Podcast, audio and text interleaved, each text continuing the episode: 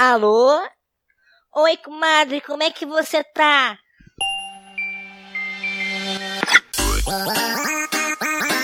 Alô, aqui é o Bruno do Outcast. Alô, aqui é a Cal do 404 Podcast. Alô, aqui é o Daniel do TarjaCast. Alô, aqui é o Fábio do Podcast. Alô, aqui é Lady Sif do Illumicast. Alô, aqui é o Leandro do Outcast. Alô, aqui é o Raul do Laranja Radioativa. Alô. Alô. Alô, alô, alô, alô. Alô, alô, alô, Alô, você está ouvindo o Comadrecast.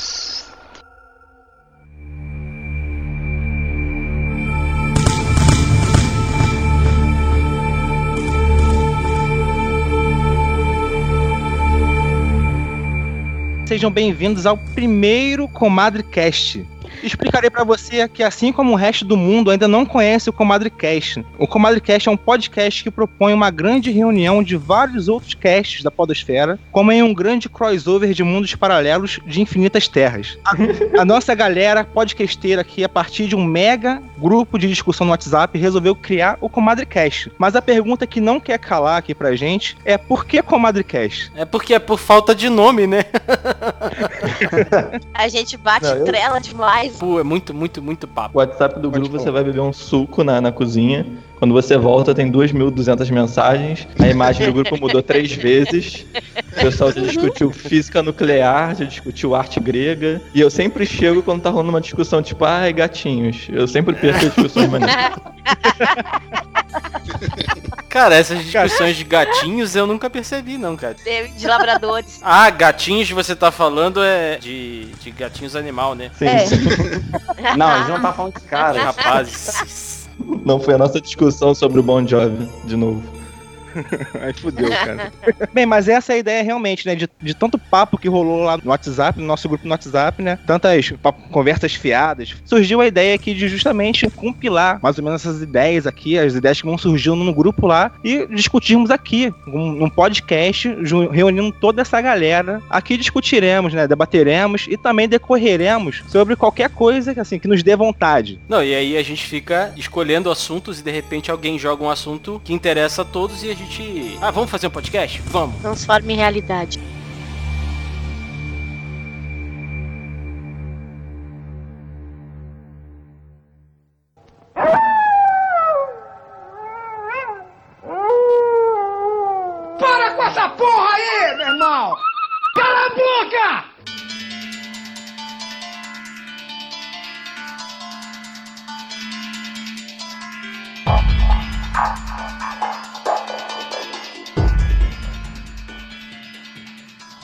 Tudo começou há muito tempo atrás, num mundo chamado Idade Média, onde as pessoas morriam a troco de nada.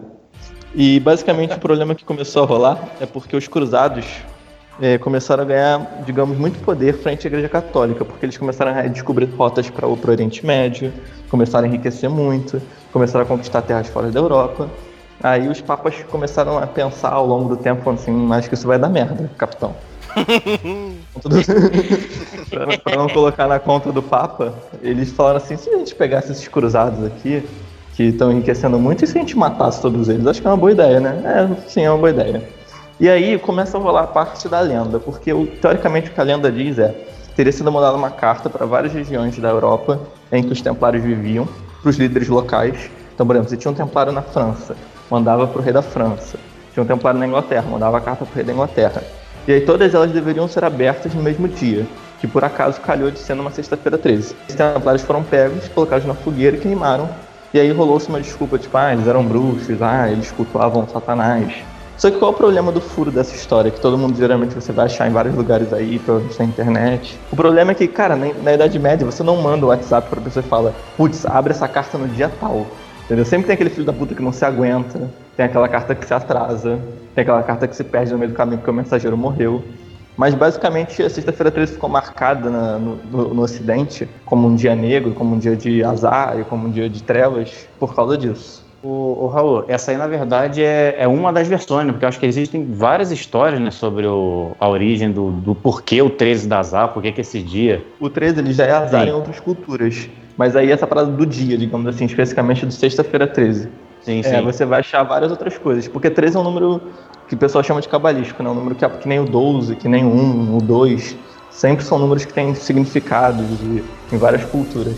É, é porque sobre o, o número 13 mesmo, o significado do 13, surgiu na mitologia nórdica, né? Que é, houve um banquete em Valhalla para 12 convidados e o Loki, sem ser convidado, ele entrou na festa e foi no caso o 13 terceiro. Ele entrou de, de penetra na festa, armou uma maior confusão e acabou matando o Balder. A partir desse momento ficou decretado que 13 pessoas, que o número 13 é azar na certa, é de graça, enfim. Conheço também essa versão da mitologia nórdica.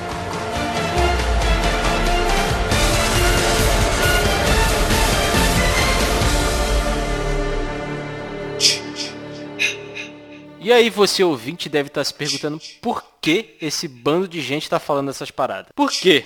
Um fulano lá no grupo do WhatsApp resolveu jogar a sexta-feira 13. Daí a galera resolveu gravar um cast sobre a sexta-feira 13. Nós vamos aqui montar uma historinha com elementos da cultura pop, causos pessoais que aconteceu com alguém aqui que a gente conhece ou com nós mesmos. E depois, lá no final, a voz bonita que a gente conhece vai declamar essa historinha que a gente montou aqui, sonorizada em forma de, de storytelling.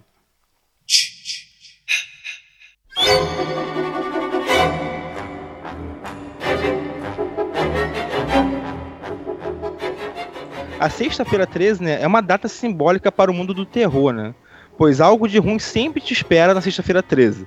Sexta-feira 13, né, é conhecido, com, acho que mundialmente, como o dia do azar. Porém, é muito mais que isso. É um dia que algo extremamente gore, macabro, pode acontecer contigo. E também, quem sabe, né, um gigante com a máscara de hockey possa te explicar melhor toda essa história aí sobre a sexta-feira 13.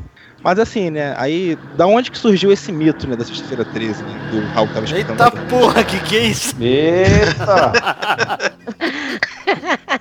É aquele carro lá da história do Stephen King. Christine. Ai, Ai, cara. Christina. É horrível, terrível.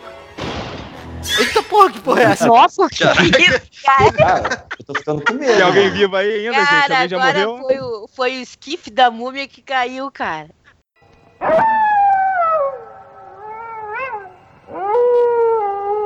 Para com essa porra aí, meu irmão!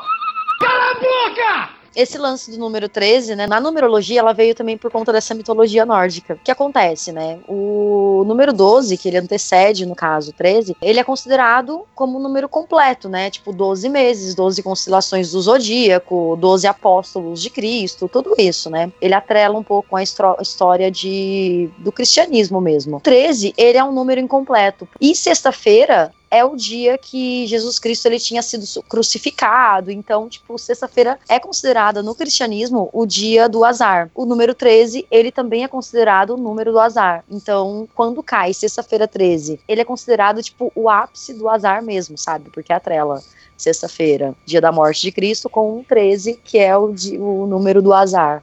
E para construir também toda essa ideia do, do número 13, né? o- A, a carta número 13 no tarô representa a morte, né? Mais uma construção aí do nada. Não sei da Faz a gente lembrar do Zagalo, uma coisa que dá um super azar. Nossa, ele tá pensando nele agora. agora, cara. Ele tá pensando nele agora.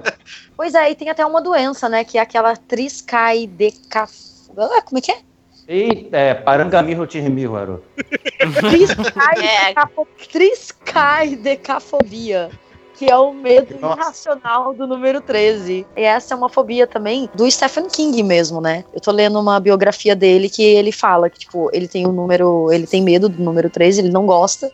Tanto é que no livro é engraçado, sempre quando tem a página 13 ou números que somam e dão 13, eles riscam na- no livro. Por conta, por respeito à fobia dele. Peraí, mas, você tá falando da- do livro, sei lá, versão inglês ou acho que são comercializados não, a- aqui também tem? isso? A, não, a biografia do, do Stephen King. Ah, na livros- biografia. Ah, tá, entendi. Não são os livros dele exatamente. na, na biografia dele, to- tanto é que no, no prólogo eles comentam sobre isso, né? O autor ele comenta, a autora, né? ela comenta que durante todo o processo do livro, eles qualquer número tipo relacionado à vida dele ou então da- das páginas mesmo que somem 13 ou tenham 13 no meio ali, 113, 13, qualquer outra coisa, eles dão uma riscadinha assim, sabe, por respeito a esse medo Nossa, dele. que bacana.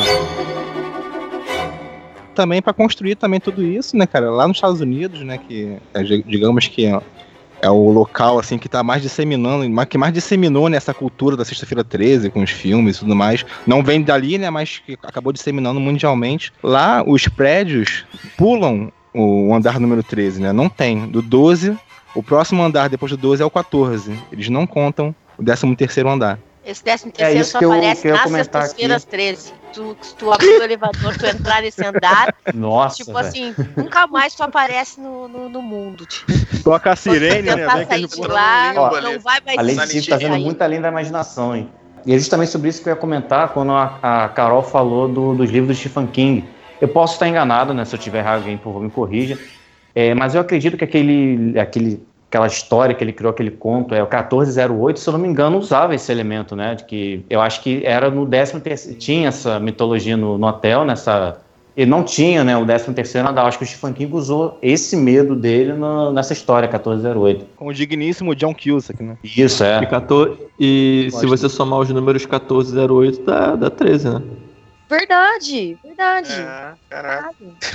Vocês falaram do cristianismo, eu vou falar um pouquinho da minha filosofia. Eu sou budista. Na minha filosofia, sexta-feira 13, ela não influencia em absolutamente nada. Dia normal, tem atividades normais. Eu acho que é uma parada puramente cristã. Será que existe alguma religião ou cultura onde o 13, na verdade, signifique o bem? Eu tava lendo aqui que na, no Egito Antigo, né, cara, a vida era composta por 12 diferentes estágios, né, para o ser humano, né, 12 diferentes estágios de evolução do ser humano. E, na verdade, esses 12 estágios era para alcançar o 13º estágio, que era a vida eterna, né. Mas dessa forma também, o número 13 foi também assimilado como a morte, né, porque vida eterna, na verdade, está assim, é, É. atrelado com a morte, né. Não de uma maneira tão negativa assim, né, era uma, de uma maneira positiva, mas só que, né, com o tempo passando também foi se deturpando essa ideia também do, do número 13 ser assimilado com a vida eterna e seja mais jogado com a morte, né? Assimilado com a morte. Já puxando essa questão que o Leandro falou, o número 13 na Itália já é, já é o contrário, já é considerado um número de sorte. Lá pra eles o azar é o número Ai. 17.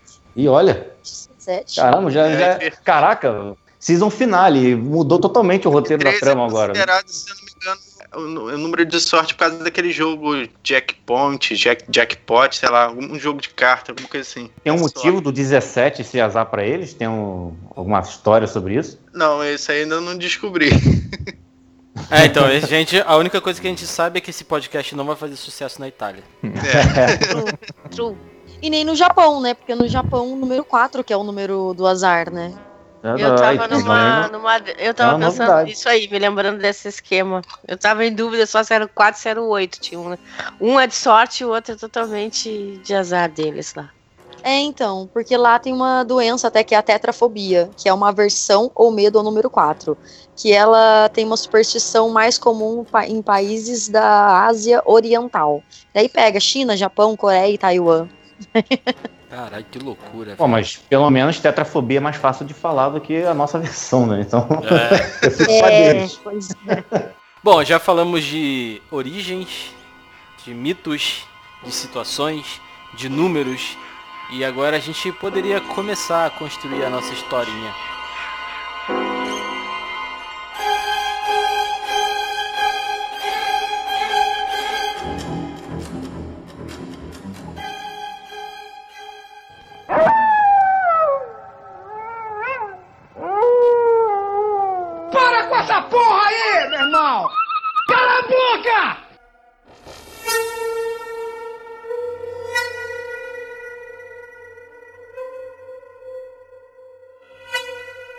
O gênero de terror está intrinsecamente conectado com esta data. A Sexta-feira 13 é um dos elementos que sustentaram e influenciaram muitas histórias do gênero, né? inclusive o homônimo filme do Jason, né? que é o caso de Sexta-feira Nightmare on 13. Elm Street também, né? Fred Krueger. Com certeza. E hoje aqui, né, cara, vamos tentar aqui fazer essa proposta aí, né? Que na verdade é um desafio, né, Fábio? Pra todos, né?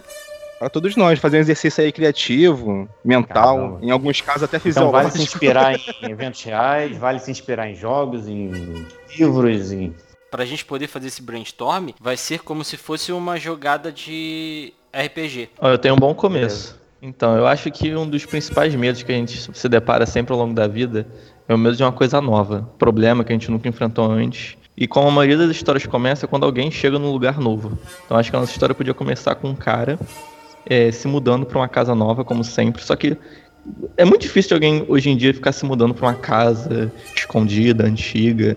Então podia ser só um cara se mudando para um apartamento novo. E o apartamento não tem nada mobiliado ainda, ele não se mudou em nada. Ele só tá com a chave chegando pela primeira vez. E ele vai passar a noite ali sozinho pela primeira vez. E ele ainda não reativou luz, não reativou gás. Ele está lá sozinho. Você tá falando da primeira noite que eu tive aqui nesse apartamento, velho. Bom, Fábio, a gente não vai falar nada, mas você está no arquivo confidencial.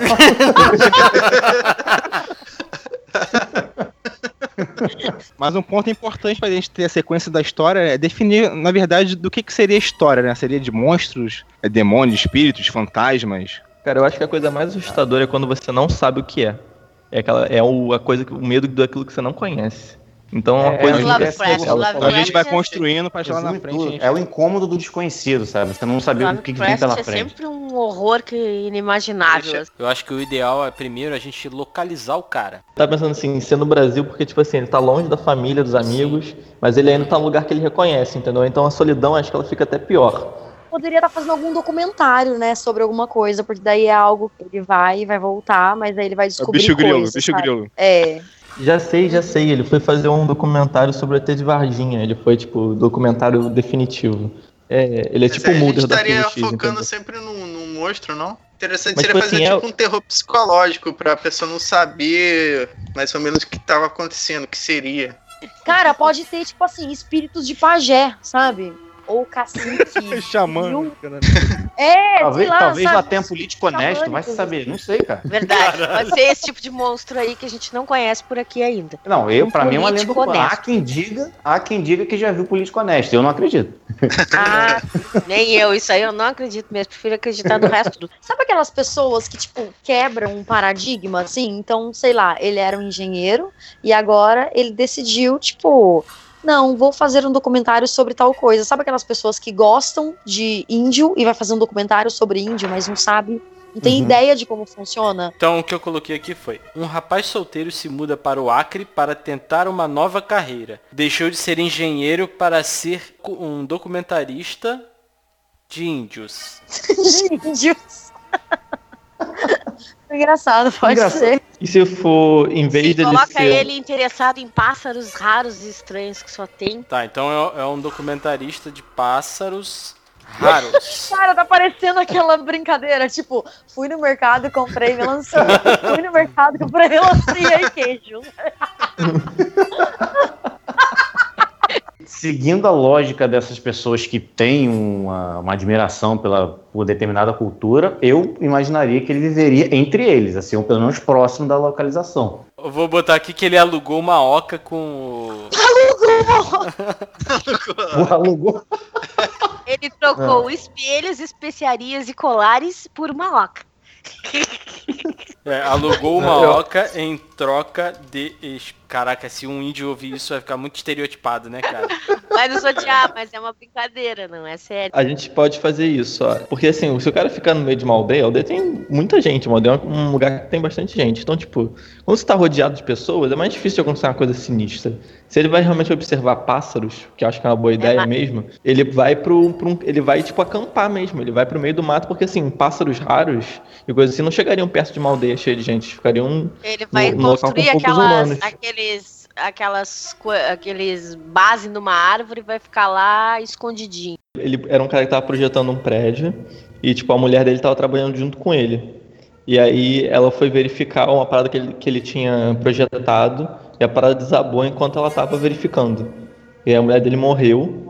Ele ficou, tipo, muito amargurado com isso, ficou mega culpado e, tipo, largou tudo. Foi o mais longe do rio possível, vendeu a casa que eles moravam. Caralho, Então, esse puta, que foda! Não, acho que- E se ele recebeu um chamado de um guerreiro xamã e ele foi viver lá Caraca. tomar ayahuasca e poder ver a mulher dele de novo, porque ele não conseguiu, tipo, agradecer. Ô, Cal, isso aí tá me cheirando libélula, hein? Aquele filme lá do... É, Tá me cheirando a Doors, depois de tomar umas, umas Hum. Drogas. esse, Entendeu? esse tá com cheiro, eu digo cachimbo da paz, filho.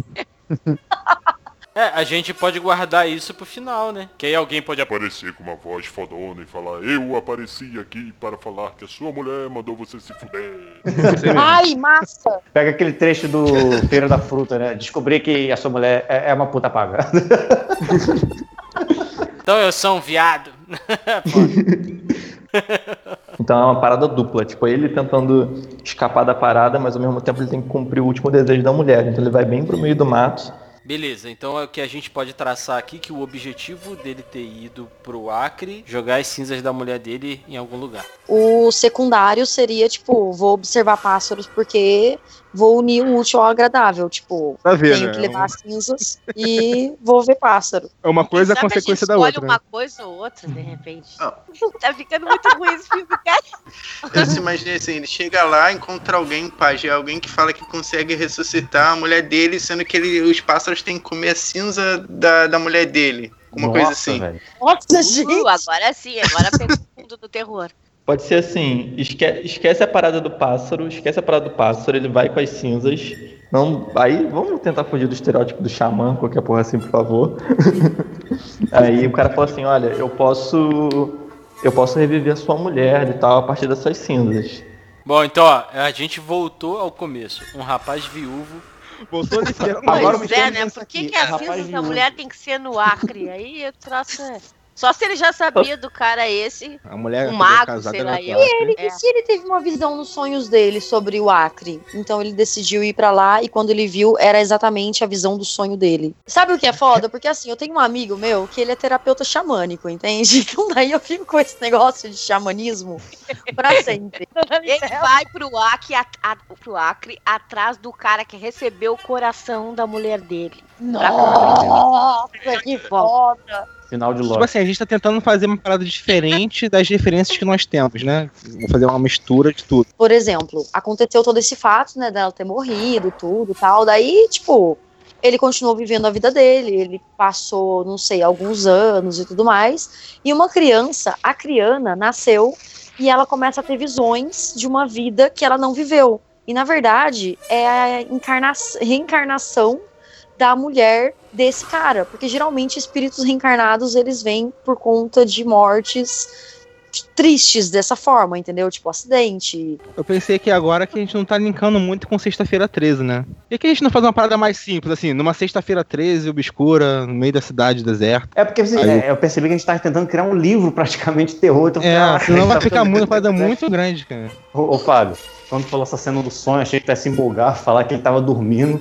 Aí abriu um portal, falou, alô, Zélia Chave, Acre, leve para o Acre, a cinza, cheguei cedo demais.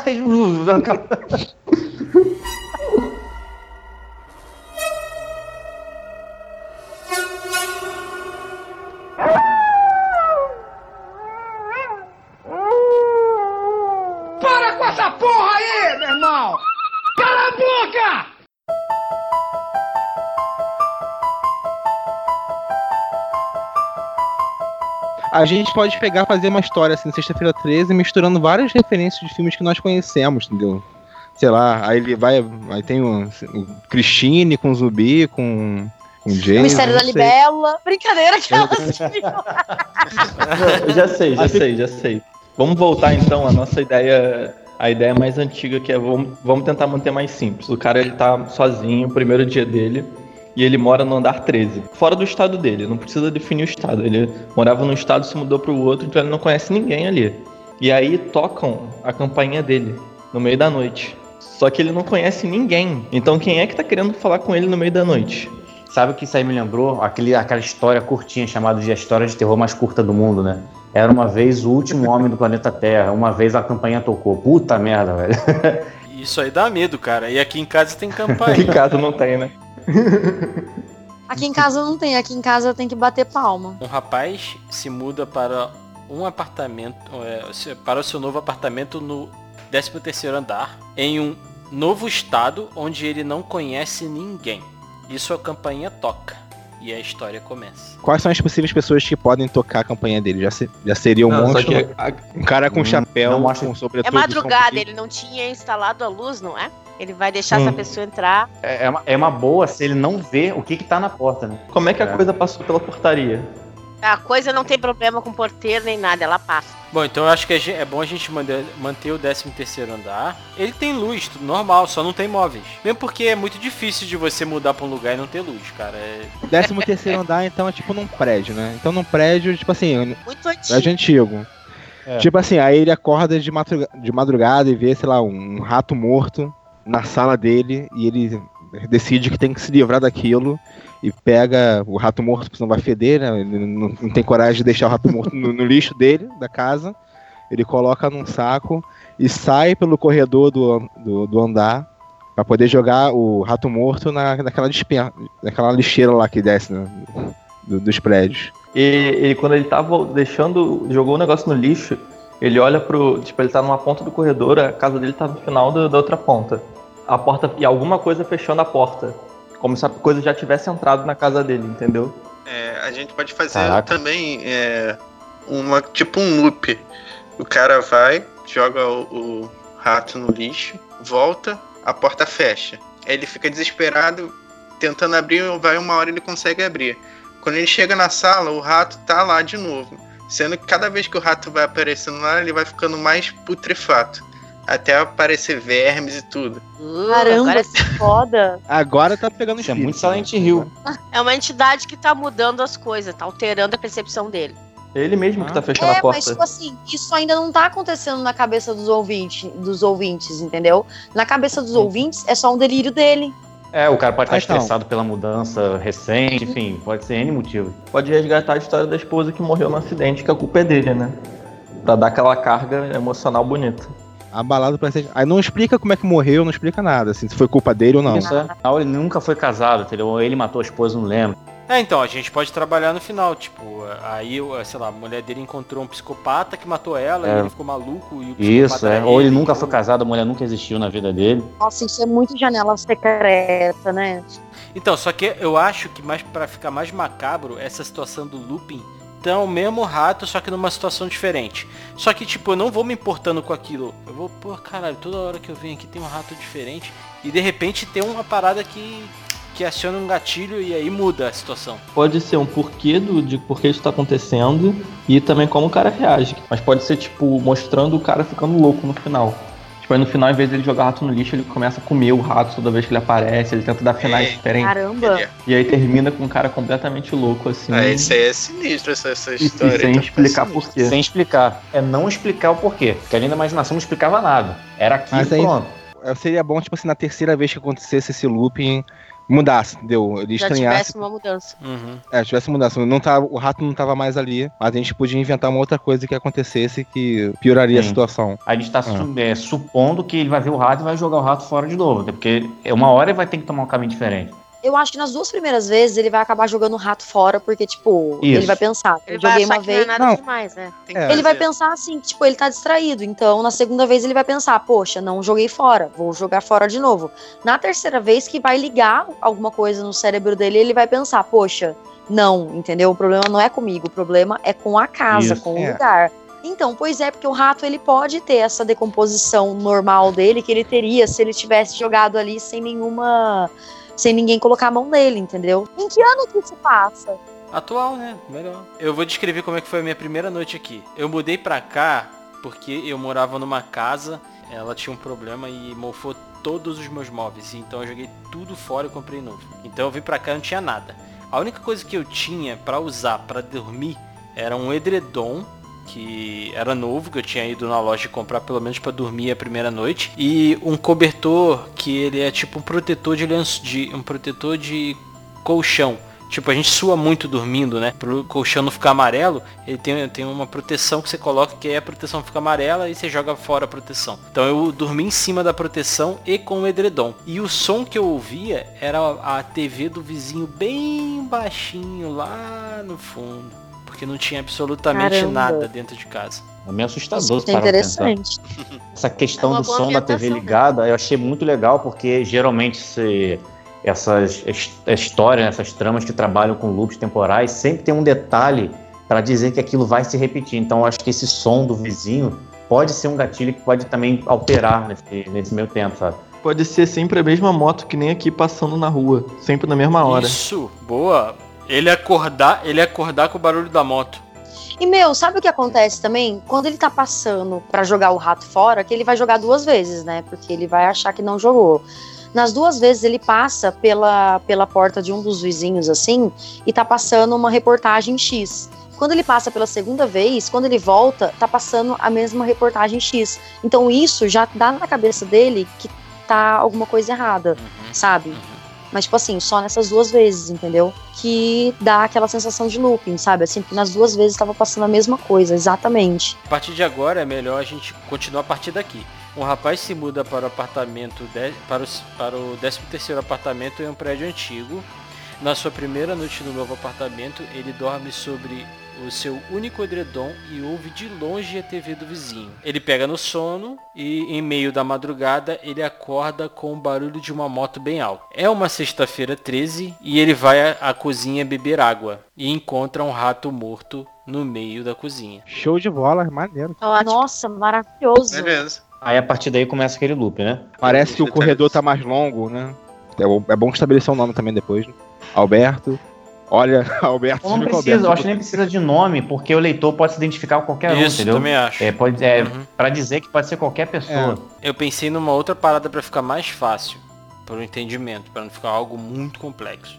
Como eu botei o barulho da moto, ele pode recolher o rato, beber água normalmente e deitar de novo e dormir e acordar de novo com o barulho da moto. Cara, eu não acho isso bom não, porque acho que a gente cai naquele clichê do dia da marmota. Quando é só ele jogando rato incessantemente, eu acho que fica mais, sei lá, me parece mais original. Tipo, eu acho que é melhor fica esse negócio do rato, porque é- o cara ele tá. Além de já ser um ambiente meio claustrofóbico, é um tempo claustrofóbico, ele não consegue nem sair de um milésimo de segundo, entendeu? O cara ele tá preso numa parada legal. muito específica. Beleza. Se ele voltar a dormir, parece que fica uma parada meio. Além de Entendi, ficar esse negócio do dia da. Muito clichê, né? Não, fica uma parada muito arrastada também, né? Aham.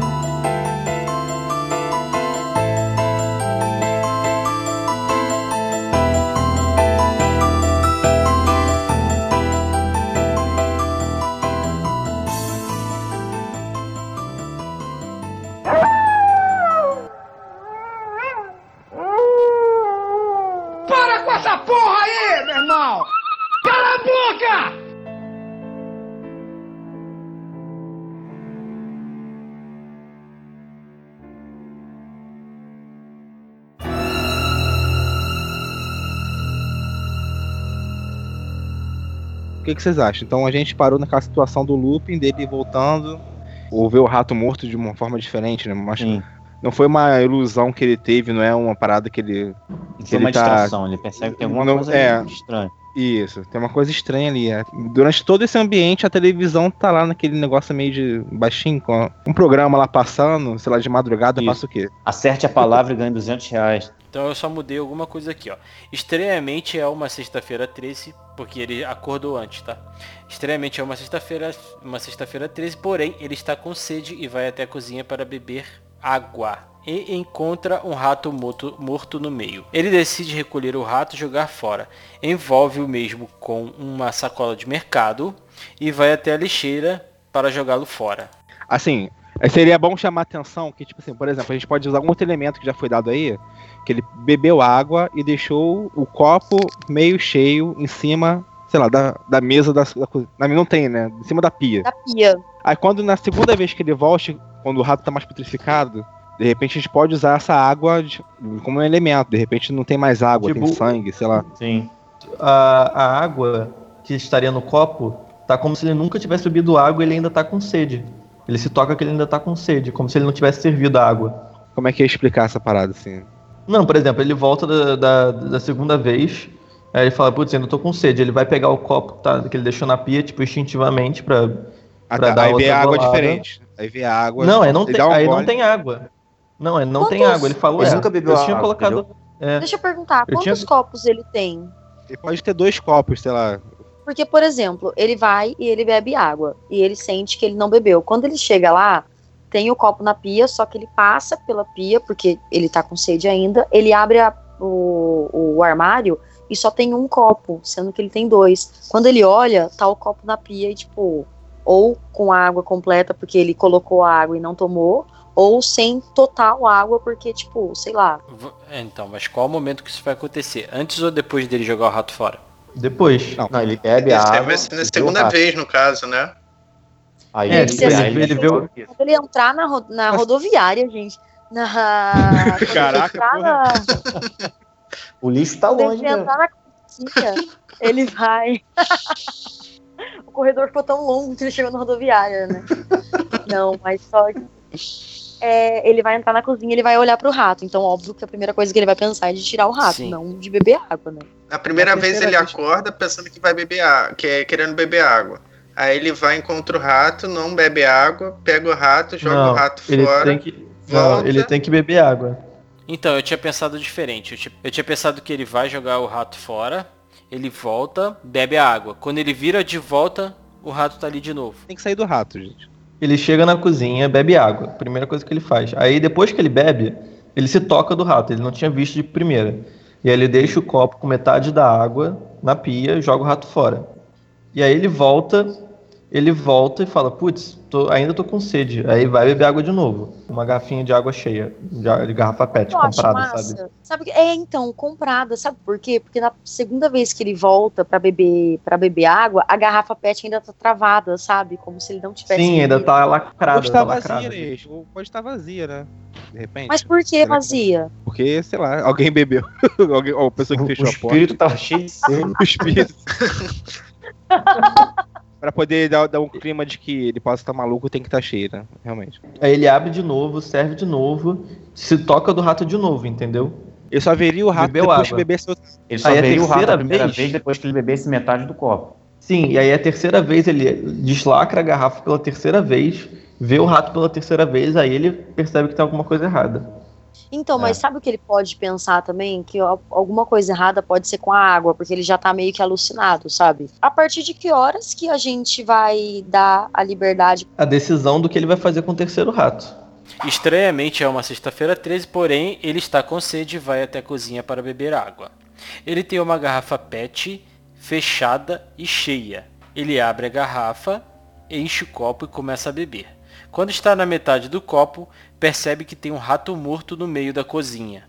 Ele decide recolher e jogar fora. Envolve o mesmo com uma sacola de mercado e vai até a lixeira para jogá-lo. Bom, eu botei aqui quando ele volta ao apartamento, ele encontra novamente o rato no meio da cozinha e o processo se repete. Mas aí a gente tem que ver como é que isso vai acontecer. Vai tirar o elemento do corredor da parada? Eu acho que o elemento do corredor acho que dá uma parada mais É, sombria. tem que né? ter. Então, mas isso é na segunda vez, né? Isso é na segunda vez. Ele, tipo, ele tem que voltar. pe- A Na primeira segunda vez vai ser o né? corredor normal. Aí pode botar um detalhe aí também é, com relação à televisão do vizinho. Ele sai no corredor, vê a reportagem, escuta a reportagem, né? Na segunda vez ele já devia ser a reportagem ser um, um som macabro que tá vindo da casa do vizinho também. É TV chiando, sabe? Sem sentido algum. Pô, o vizinho tá vendo o quê, sabe? É TV fora do ar. É, alguma coisa assim. Pode ser, pode ser som desconexo. É, só tipo mensagem ruído, subliminal. Aquelas, é, sei lá, uma coisa sem Isso, é. De- É, pode de- ser uma comunicação em outra frequência, sei lá. aham. Nossa, velho, é, isso tá me dando muito medo. E nessa hora do lixo também, ele pode até, tipo, ao invés de só jogar o rato no lixo, ele joga e dá uma olhadinha pra ver o que, que tem ali, sabe? E ele percebe que tem as mesmas coisas, sei lá, um papelzinho de bala vermelha de morango, casca de fruta e nada mais, entendeu? Tipo, não tem um outro rato ali, sabe? Então ele não jogou dois ratos. Esse aí é o primeiro rato que ele tá jogando.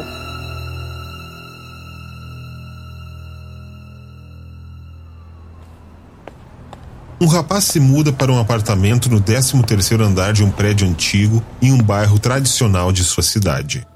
Passou pelo porteiro, um velho meio ranzinza, com marcas de preocupação em uma pele acinzentada de quem fumou uma vida inteira. Ele acenou com a cabeça e o velho o ignorou. Pegou o elevador. Um cubículo de um por um, sem um espelho para dar profundidade. O chão era de carpete cinza, as paredes de madeira com uma cor que lembrava marfim. A porta se fechou. Ele respirou fundo e apertou o número 13 que o levaria para uma vida nova. Era a sua primeira noite em seu apartamento novo e sem móveis. Para sua primeira noite, levar apenas um edredom, uma mochila com uma muda de roupa e alguns documentos, uma garrafa de água e dois copos. A porta se abriu. A luz do corredor era um pouco fraca. Pegou o celular do bolso direito de sua calça. Era nove da noite.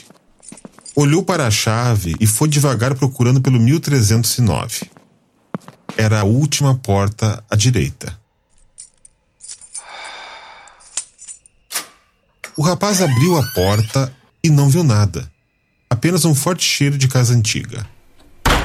Um mofo, misturado com naftalina e um pouco de tinta que deixava o ambiente com cara de novo. Aquele prédio devia ter uns 60 anos. E vocês sabem como os prédios antigos são: espaços amplos e um pé direito alto. Ele percorreu todo o espaço. A entrada dava para um longo corredor que distribuía os cômodos em seu lado direito. O chão era de uma madeira rangente com o rodapé que, convenhamos, estava mal pintado. Conforme caminhava vagarosamente, mentalizava aquele local todo mobiliado. Passou por um quarto bem pequeno, depois um banheiro com azulejos brancos e um vaso sanitário marrom um tom mais escuro que a pia da mesma cor. Caminhou mais um pouco. Uma cozinha. Ali só havia uma pia e um armário caindo aos pedaços. Guardou os copos e deixou a garrafa na pia de mármore branco com quinas lascadas. Continuou a andar e chegou na sala, onde havia uma janela gigante de vidro. Abriu para observar a vista. Ele fechou os olhos e sentiu o vento entrando. Acendeu seu cigarro. Virou-se para a casa e suspirou. Ele tinha um lar. Passados alguns minutos, fechou a janela. O vento que antes estava gostoso começou a esfriar e ele só tinha um edredom do qual serviria como colchão apenas para sua primeira noite. Fez o caminho contrário dessa vez apagando todas as luzes. Passando pela cozinha, pegou um copo d'água. Abriu a garrafa, pegou um dos copos de vidro do armário e, pelo fundo daquele copo, viu algo estranho no chão. Desviou o olhar e lá estava um rato, grande e morto. Estranho. Extasiado, botou o copo e a garrafa na pia e examinou aquele corpo no meio da cozinha. Como não vi isso? O rabo ainda mexia milimetricamente, apesar das tripas estarem todas para fora, com seus órgãos ainda pulsando. O rapaz olhou para o lado e viu uma sacola branca com a logomarca de um supermercado. Aquilo se tornou a sua luva. Pegou aquele rato com a mão esquerda e caminhou até a lixeira do 13 terceiro andar. Durante o caminho, passou pelos seus vizinhos todos em silêncio. Nove e trinta e sete, todos dormindo. Jogou o animal no lixo junto com a sacola. A tampa daquele lixo bateu com tanta força que ressoou por todo o andar. Ele franziu a testa, encolheu os ombros e olhou ao seu redor com vergonha. Voltando ao seu apartamento, o silêncio já não estava ensurdecedor. Uma das TVs de um dos seus vizinhos estava ligada num volume que dava para ouvir exatamente a notícia que se passava. Parou e depois continuou andando. Entrou, fechou a porta e acendeu um cigarro. Num lapso lembrou da água que iria tomar. Cadê o copo? pensou abriu o armário e lá estavam os dois copos guardados e a garrafa ainda lacrada. Tudo bem. É o cansaço. Segurou a garrafa com a mão esquerda e, com a mesma mão que segurava seu calton branco, abriu com dificuldade aquela garrafa. Encheu o copo de água, encostou-se de costas para a pia e bebeu até a metade. Deu um trago tão forte em seu cigarro que por alguns segundos perdeu o fôlego. Abaixou a cabeça e com as mãos trêmulas seu cigarro caiu. Um rato, na mesma posição do anterior. Dessa vez seu rabo não mexia e nem seus órgãos pulsavam. Algo estava muito estranho. Deu um leve chute para ver o que poderia acontecer e aquele animal só se deslocou por meros dois centímetros. Olhou para o lado e viu uma outra sacola branca, com logomarca do mesmo supermercado da última vez. Novamente pegou o rato e o levou para fora dali. Conforme caminhava até a porta, foi pensando em como aquilo tudo era esquisito. Deixou a porta aberta e caminhou ligeiramente até o lixo do andar novamente. Abriu a lixeira e, antes de jogar o rato em seu caixão improvisado, de sacola fechada com o um nó frouxo, olhou para dentro daquela lixeira e, incrivelmente, não tinha nada além de um panfleto de rua amassado e uma embalagem de chocolate areado. Cadê? Ele se perguntou. Confirmou se aquele era mesmo o seu andar décimo terceiro. Era. Ele ficou atordoado. Voltou a passos rápidos para sua nova casa, mas interrompeu no meio do caminho quando passou pelo mesmo vizinho da última vez. A TV estava ligada e o noticiário era exatamente o mesmo. Então, um barulho. A porta de seu apartamento se fecha. Sua respiração começou a ficar ofegante, suas mãos suavam tão friamente que ele quase não podia senti-las. Uma taquicardia se fez presente, mas ele resolveu continuar caminhando. Dessa vez, bem lentamente. Ele segurava nas paredes, como se o prédio todo estivesse desabando. O rapaz se sentia cada vez menor e o corredor ficava mais longo, mais longo, mais longo. Quando abriu a porta, um frescor. O vento que vinha da janela de sua casa refrescava todo o ambiente. Entrou, fechou a porta e encostou-se na parede. Estava retomando o ar, a pressão, a energia. Ele suspirou. Lembrou que seu maço de cigarros estava na cozinha. Não queria entrar lá novamente, mas seu vício gritou mais alto. Analisou o maço e entrou na cozinha de olhos fechados. Foi tateando a parede, chegou na pia e num de seus toques deixou a caixa cair. Respirou fundo e se manteve de olhos fechados. Achou a caixa. Abriu os olhos e, a alguns milímetros de distância de sua mão esquerda, o amaldiçoado rato. Dessa vez com um fedor que infestava o cômodo todo. Ele já não possuía todos os seus pelos. Seus olhos estavam estatelados. Do seu ferimento saíam vermes e resíduos estranhos. Numa onda de ansiedade, sentiu o suor frio escorrer. O coração bater-lhe na garganta e, cambaleando para a frente, quase pisou sobre o abominoso animal. Foi tomado por um sentimento de perigo e pensou que deveria sair dali. Mas quando tentou avançar, sentiu como seu corpo fosse golpeado pelo revérbero de uma imensa caixa de som. A impressão de que sustentava um peso gigante lhe assomou e as pernas começaram a tremer como se manter sua figura fosse quase demais para elas. Em meio a tudo isso, só pensava que deveria estar em pânico e nada daquilo seria real.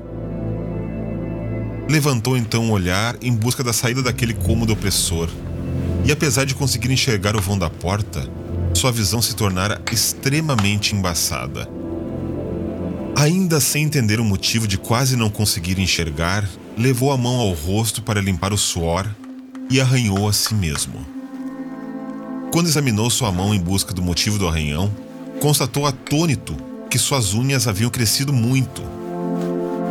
Tinha uma aparência encurvada, amarelada e com pontas quebradiças. O susto lhe causou um forte acesso de tosse que por fim induziu-lhe a engasgar com algo. Levando a mão à boca, cuspiu o objeto que havia causado o engasgo, o que, para sua total surpresa, descobriu ser nada mais, nada menos que um de seus dentes. Um sentido de urgência tomou conta de si enquanto tentava alcançar a porta com aquelas pernas que agora pareciam frágeis, trêmulas e lentas. Cambalhou até a saída da cozinha, quando no corredor enxergou a sombra de alguém encurvado, de cabelos compridos e mãos que pareciam garras. Apavorado, virou a cabeça procurando quem poderia ser a figura dona daquela sombra, para simplesmente perceber que era ele mesmo. Lágrimas assomaram-lhe aos olhos e tentou gritar por socorro, mas apenas um guincho estranho e gutural saiu-lhe da garganta. Nessa hora, teve a impressão de ouvir risadas de escárnio, e isso fez pensar que iria morrer como um maluco solitário naquele lugar soturno. O instinto de sobrevivência existente em si se manifestou e decidiu que veria o dia que estava para chegar longe daquele lugar de pesadelo. Começou a se locomover com dificuldade e, depois do que lhe pareceu muito tempo de esforço, alcançou extenuado a porta do apartamento. Mas parecia que a mesma estava emperrada e lhe arrancando as últimas forças. Numa tentativa desesperada, conseguiu finalmente puxar a porta para trás. No entanto, o impulso jogou-lhe ao chão, e além de cuspir mais alguns dentes em meio ao sangue, o barulho que se seguiu à sua queda indicava que algo havia se quebrado. Passou-se um tempo antes que saísse o estupor que se instaurara nele após o choque causado pela dor. Mais uma vez pensou que morreria ali perto do limiar do mundo, onde a normalidade existia e aquela insanidade que se apossara de sua vida o emboscara. Saiu se arrastando como podia pelo corredor, até alcançar o elevador. E quando a porta deste abriu-se, um choro convulsivo lhe sobreveio, pois a possibilidade de escapar começava a parecer real. Arrastou-se até o painel do elevador e, usando um braço para ajudar o outro, conseguiu apertar o botão mais baixo destacado dos outros o botão do térreo. Nas partes metálicas do elevador, pude ter uma pequena noção do horror de seu rosto, já que não podia enxergar tão bem aquele seu reflexo. Sua cabeça ostentava uns poucos fios brancos e compridos. Estava desdentado, enrugado. Fechou os olhos. Quando sentiu o tranco final do elevador, novamente sentiu um choque, com uma prévia onda de revérbero. No abrir das portas, levantou e saiu andando sem perceber o que estava fazendo. Chegou até o porteiro, diferente da noite anterior, que lhe perguntou quem era. Sou o novo morador do 1309, falou. O senhor disse 1309? O senhor deve ter visto mal ontem à noite. Nossos apartamentos por andar só chegam até seis. O seu seria o 1306, redarguiu o porteiro. Sentia-se meio baratinado, pois estava tendo uma conversa normal. Não havia percebido a princípio, mas estava de pé. Conseguia articular palavras. Tenho certeza que era o 1309, disse lentamente. Vi o número na porta. Tenho o chaveiro aqui para provar, seguiu falando. Colocou a mão no bolso e, quando retirou o chaveiro, notou que sua mão parecia normal. Há algum espelho por aqui? perguntou nervoso. Atrás do senhor, disse o porteiro. Virou-se e olhou seu reflexo, tateando o próprio rosto em busca de confirmação. Ali estava o mesmo homem que chegara ontem àquele lugar. Cabelo, pele, dentes. Sim, tinha dentes novamente. Virou-se aturdido para o porteiro, com um sentimento no peito que não sabia ser bem de alívio ou apreensão.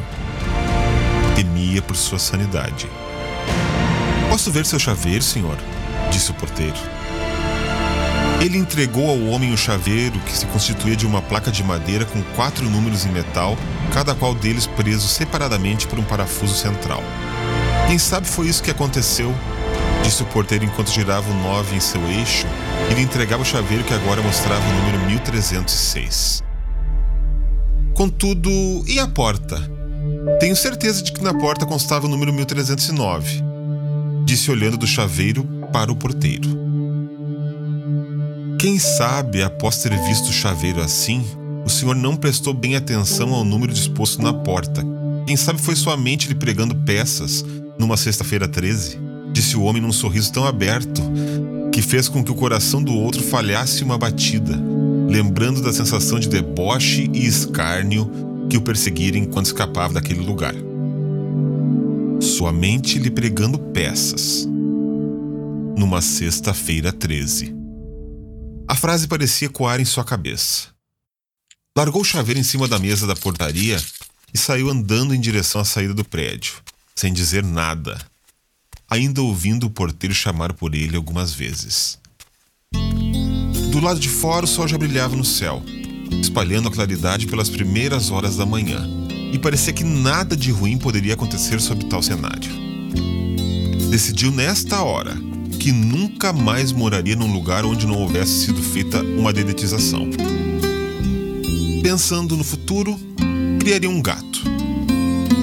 Talvez não apenas um. Vários gatos. Sim. Sim, criaria gatos e deixaria de fumar.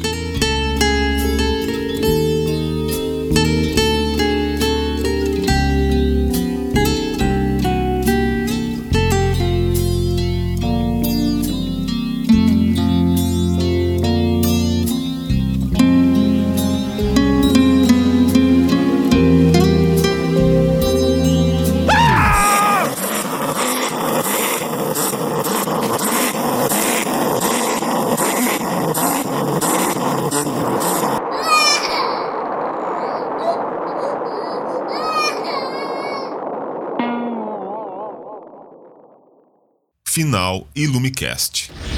NunoCast. NunoCast. Nuno Estúdio.